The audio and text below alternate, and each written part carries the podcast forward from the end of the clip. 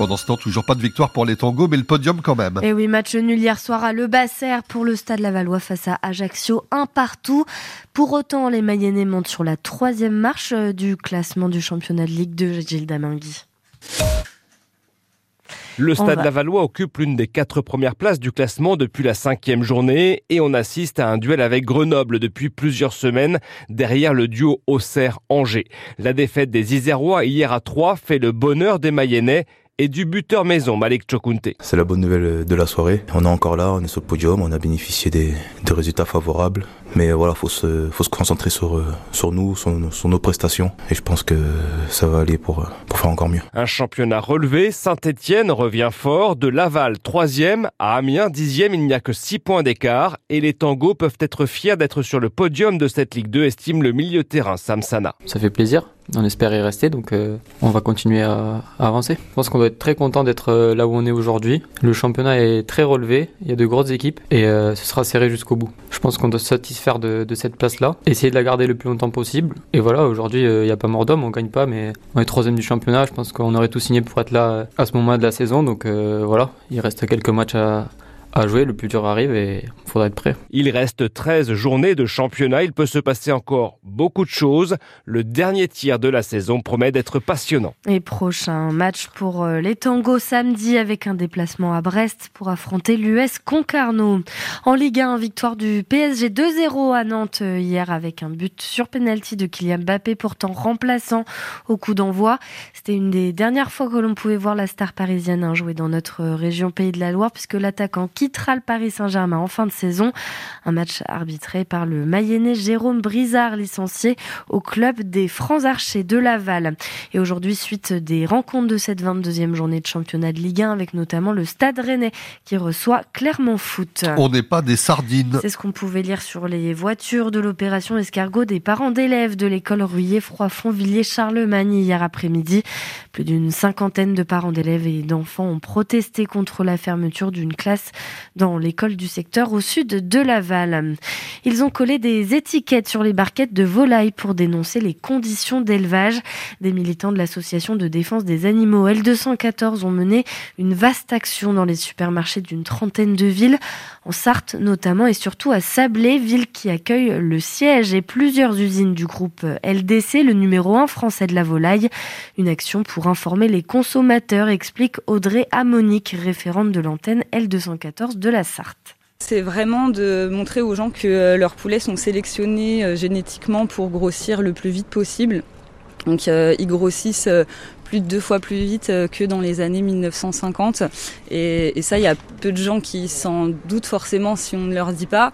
Et, la publicité que fait, que fait le Gaulois ne va pas du tout en ce sens. Donc nous, on est vraiment là pour montrer aux gens bah, la, réalité des produits le gaulois qui sont vendus dans les supermarchés. Une action qui se trompe de cible, répond Dylan Chevalier, responsable communication chez LDC.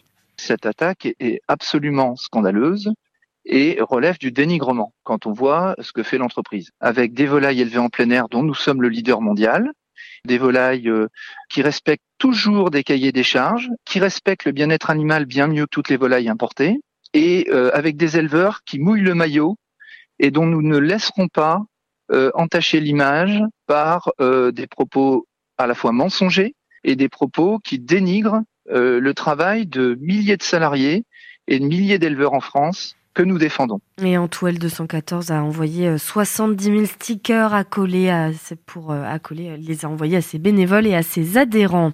132 migrants secourus hier au large des côtes du Pas-de-Calais. Les secours ont d'abord sauvé une première embarcation avec 57 personnes à bord, puis une autre plus tard dans la journée avec cette fois 75 personnes à bord. Elles ont toutes été prises en charge. Les infirmières libérales mobilisées hier dans plusieurs villes pour réclamer une revalorisation de leurs tarifs.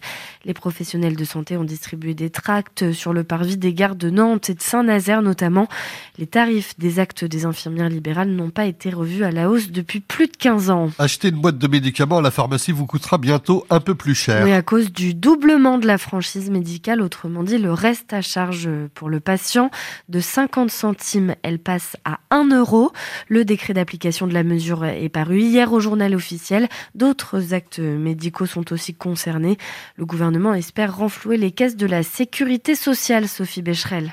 Créée en 2008 sous la présidence de Nicolas Sarkozy, la franchise médicale était restée inchangée depuis. À partir du 31 mars, on devra donc payer de sa poche 1 euro au lieu de 50 centimes pour chaque boîte de médicaments, pour une consultation chez le kiné ou un soin infirmier. Pour le transport sanitaire, le reste à charge passe de 2 à 4 euros.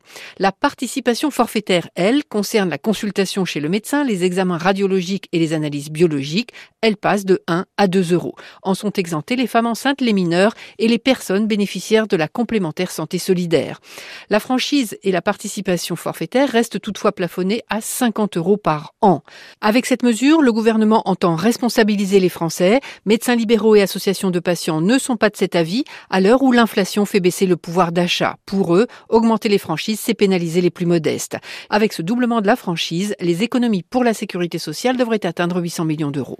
Tous les détails sont à lire sur francebleu.fr.